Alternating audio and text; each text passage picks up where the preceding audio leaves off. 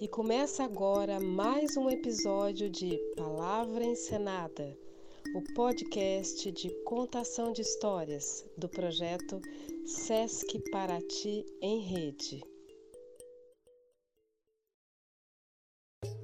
A fabulosa história de Melão City, adaptada por Marcos Caetano Ribas, baseado numa lenda do Afeganistão. Olá pessoal, meu nome é Marcos Caetano Ribas e sou do grupo Contadores de Histórias do Teatro Espaço de Paraty. Vou contar para vocês hoje um antigo conto tradicional de um país do Oriente chamado Afeganistão. Depois, vocês podem dar uma olhadinha na internet para descobrir onde ele fica. Essa lenda conta a história de uma terra muito distante, onde tinha um rei que era alto, esbelto e se achava o máximo. Na verdade, ele se achava tão incrível que, quando foi coroado rei, resolveu mudar seu nome, que era Adalberto, para Máximos. Mas, para evitar que algumas pessoas estranhassem esse novo nome, ele resolveu se chamar Máximos Adalbertos. e como os reis geralmente costumam ter um monte de nomes, ele decidiu que finalmente seu nome seria Máximos, Adalbertos, Nicodemos, Epicemos, Filiminos, Autocêntricos Ludovicos e Ludovicos. Este rei morava na capital do país, uma cidade que naquele tempo se chamava Guru Chamusco. Mais tarde, a cidade mudou de nome e hoje em dia é conhecida como Melão City. A história que eu vou contar para vocês explica por que ela passou a ter este nome tão diferente.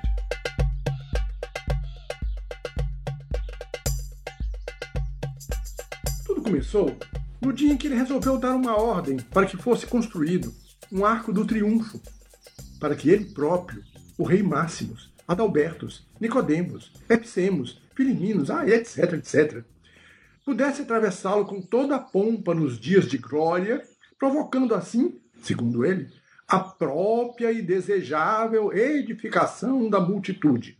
Bem, arcos do triunfo normalmente são construídos para celebrar algum ato de coragem, ato de bravura. Geralmente, quando o país vence uma batalha contra algum inimigo invasor, ou alguma coisa assim. Pois é, meus amigos, como o país estava em paz e nada disso tinha acontecido, ninguém entendeu nada daquela ordem. Mas foram, com grande esforço e sacrifício, fazer o tal arco na principal praça da cidade. Afinal, era uma ordem do rei. Quando ficou pronto, o rei organizou uma grande festa de inauguração, para a qual convocou toda a população da cidade. Enfeitou a praça toda, chamou a banda de música e construiu um palanque onde colocou o seu grão-vizir, grão-vizir é uma espécie de primeiro-ministro, para fazer o discurso de apresentação. O vizir, então, pegou o microfone e começou. Senhoras e senhores, é com imenso prazer e muita honra que venho aqui abrir a cerimônia de inauguração deste arco triunfal, construído com o sangue do nosso povo. Nessa hora, o rei olhou feio para ele e aí ele corrigiu. Digo, com o suor do nosso povo. Mas o rei tornou a olhar feio. E aí ele disse: é com amor? Qual é? Com amor? Com, com amor, amor do nosso povo e a dedicação desta cidade. Agora, pedimos a todos sua máxima atenção e a devida reverência para que Sua Majestade possa proceder à cerimônia de inauguração. Virou-se para a banda de música e anunciou: Que rufem os tambores!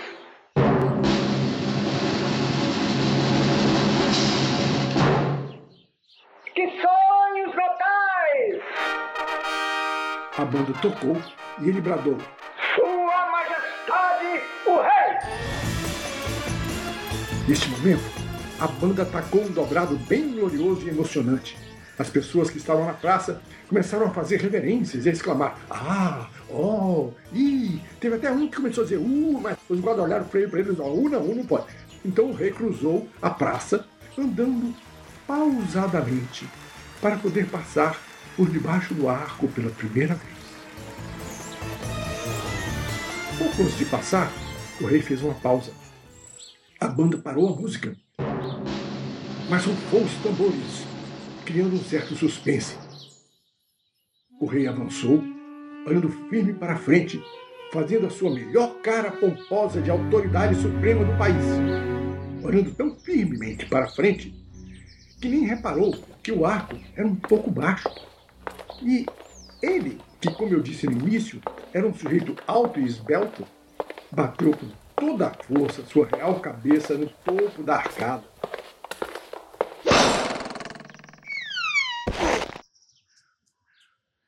Pancada foi tão forte que ele ficou meio tonto, perdeu toda a sua pompa, cambaleou e caiu sentado no chão. Ai, nesse momento, se ouviu por toda a praça uma gritaria geral e angustiada, de medo e apreensão. Todos gritavam, ah, ah, uh, uh. Um grito horrendo e super melodramático, mais ou menos ao mesmo tempo. Até a banda tocou de novo, mas desta vez furiosamente, fazendo sons frenéticos nos instrumentos. O rei ficou furioso. Levantou-se e voltou até embaixo do palanque pisando forte no chão. Chamou o grão-vizir, que se abaixou para ouvir, e cochichou alguma coisa no ouvido dele. O grão-vizir pegou outra vez o microfone e falou aflito e solene. Senhoras e senhores, atenção! Atenção, por favor, atenção! É com profundo pesar que venho informar a vossas senhorias que em vista do nefando acidente que acaba de acontecer, no qual, como todos viram, Sua Majestade chocou a sua real cabeça contra o topo desse abominável arco, ficam suspensas as cerimônias de inauguração. Desapontados todos ah, oh, não, puxa vida, oh, e a festa, e a... E outras exclamações semelhantes. Frustrados, todos conversavam entre si comentando o acidente e formando na praça um burburinho geral. Não sei o que que é, poxa, não, sabe o que para lá? Aí a gente vem aqui para festa, aí não, mas... Nesse momento, o rei subiu para o palanque, apontou para o microfone nas mãos do grão-vizir e olhou feio.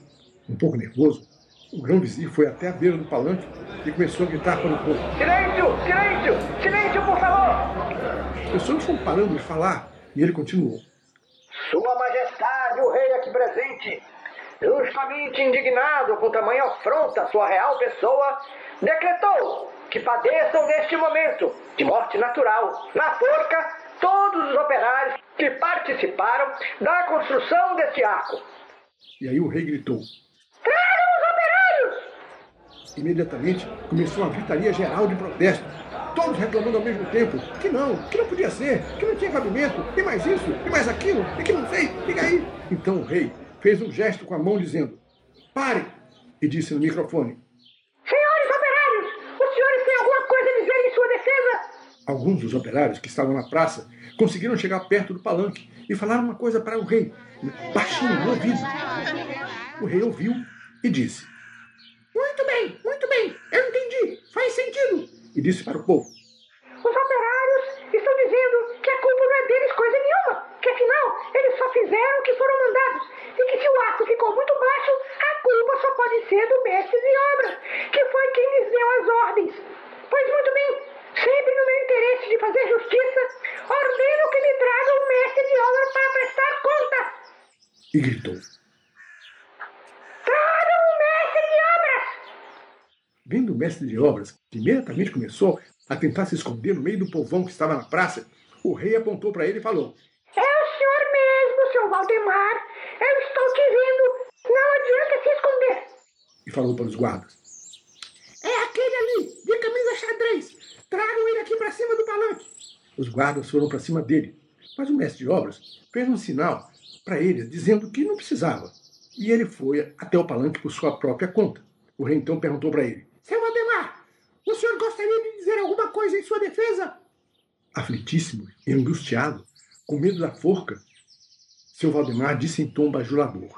Não, não, não, Sua Majestade, digníssimo, grandíssimo imperador, a culpa não pode recair sobre a minha própria cabeça. É, tudo que eu fiz foi seguir as ordens do senhor arquiteto, meu chefe, o autor de todos os projetos. Sim, senhor, sim, senhor, foi o arquiteto que mandou. Ouvindo isso, o rei disse: Bem, senhoras e senhores, Diante deste fato incontestável, ordeno que venha à minha presença o arquiteto real. E gritou: Que venha o arquiteto real. O arquiteto real, um homem mais pomposo, de família nobre, coisa e tal, foi então até o palanque e o rei falou: Muito bem, senhor arquiteto, faça a sua defesa. Fazendo mil reverências e outros salamaleques, né? O arquiteto disse: Meus respeitos, minhas reverências, minhas humildes saudações a Vossa Alteza. Mas sem faltar com o respeito que dedico a Vossa Augusta Majestade, Gostaria de lembrar, entretanto, que depois que eu entreguei os planos de construção do arco, Vossa Majestade introduziu nele, de próprio punho, algumas alterações, e que a culpa, se Vossa Majestade me permite opinar, não poderia recair sobre a minha cabeça somente. O povo ficou alguns segundos em silêncio, ouvindo e tentando entender essas afirmações. Mas logo começou um burburinho que foi ficando cada vez mais forte, tomando um tom meio violento. Antes que as pessoas começassem a achar que a culpa era dele, e antes que as coisas se complicassem demais, o rei não titubeou um segundo. Bateu o pé e, de cabeça erguida, proclamou: Convoquem a minha presença o mais sábio dos meus súditos. E o sábio, o homem mais velho da cidade, foi trazido à sua presença. O rei então perguntou para o sábio: qual seria a solução para tão grave problema? E o sábio, sem pensar duas vezes, respondeu: Ora, ora, vejam vocês, quem bateu na cabeça de Vossa Majestade não foi o arco? Pois então, enforquem o arco, veja você. Ditas essas nobres palavras, o sábio, coitado, que já era muito velho, morreu. Porém, não acaba aí a nossa história, pois o grão-vizir não contente com a solução do sábio, ponderou com Sua Majestade que o arco final havia tocado a augusta cabeça do rei, não podendo por isso cair em desgraça, que isso não ficaria bem. Sempre muito vaidoso, o rei concordou, mas com isso o problema continuava sem solução. Então, já cansado daquela situação, o rei resolveu oferecer uma valiosa recompensa para a primeira pessoa ali presente que sugerisse alguma resposta aceitável.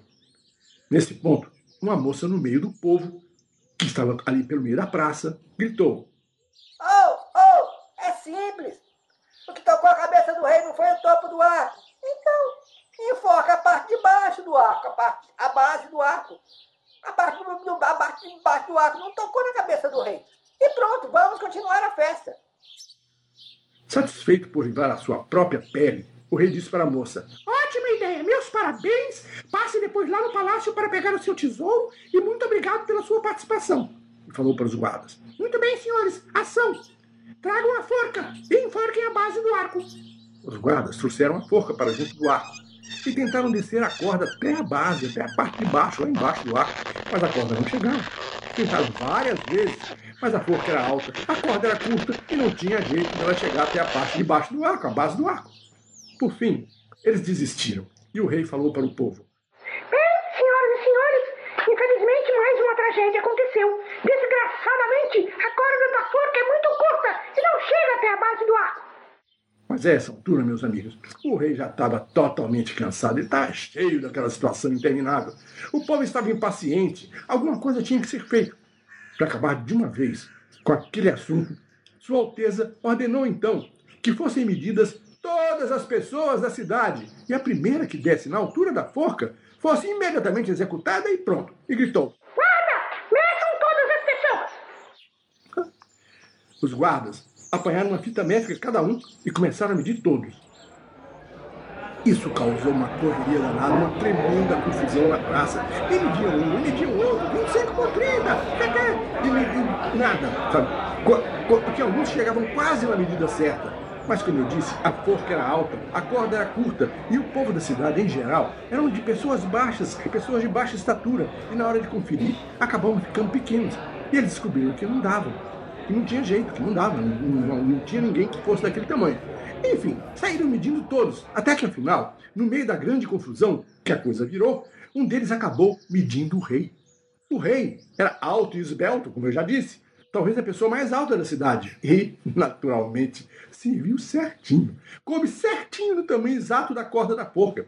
O guarda gritou para os outros: Achei! Achei um aqui com a medida certa! Todos correram até onde ele estava e doidos para acabar com aquele assunto para a festa poder continuar, rapidamente enforcaram o rei. A banda atacou furiosamente um dobrado comemorativo. Foguetes, gritos, salvas, vivas! Até que o grão-vizir interrompeu tudo e disse: Senhores, silêncio! Por favor, silêncio!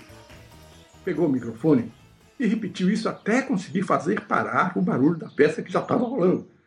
Falou meio tristemente: Senhoras e senhores, no nosso entusiasmo, na nossa euforia, enforcamos o rei. E gritou: O rei morreu! E o povo respondeu em coro: Viva o rei! E ele falou para o povo: Senhores, bom, rei morto, rei posto, o costume dessa cidade manda que, morto o rei, um novo seja escolhido pelo primeiro passante que cruzar os portões de entrada da cidade. E assim será feito. Todos correram para a entrada da cidade para ver quem iria entrar. Acontece que a primeira pessoa que entrou foi um andarilho meio louco, um pobre doente mental que estava tentando chegar para a festa e que tinha mania de melão. Ele tinha a mente atrapalhada e para tudo que lhe perguntavam, dava sempre a mesma resposta. Um melão. Aí perguntava, como é seu nome? Um melão. De onde você veio? Um melão. Quem é seu pai? Um melão. Quantos anos você tem? Um melão. Quem deve ser o novo rei da cidade? Um melão. E aí, bem, não teve jeito. O melão foi coroado. A cidade de Guru Chamusco passou a ter como rei nada mais, nada menos do que um melão.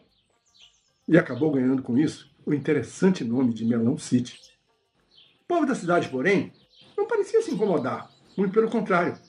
Eles se diziam muito contentes com o novo rei. Afinal, ele não se metia nas suas coisas, deixavam que eles, deixava que eles conduzissem suas vidas como lhes parecesse melhor, nunca lhe mandavam construir arcos absurdos, e ainda por cima, como nunca tinha manifestado o desejo de ser outra coisa, e lá naquela cidade, né, o rei, ele tinha poderes absolutos, o que ele desejava era sempre uma ordem. Mas como ele nunca tinha desejado ser outra coisa, ele ficou para sempre sendo Sua Majestade, o Rei Melão. E assim, meus amigos, entrou pelo pé do pinto, saiu pelo pé do pato, e aqui termina a nossa história. Se você estiver em casa e tiver aí na geladeira um delicioso melão geladinho e madurinho, corte, como um pedaço e vamos todos festejar a coroação de Sua Majestade, o Rei Melão I, o Saboroso. Mas a história acabou. Mas a festa, a festa continua.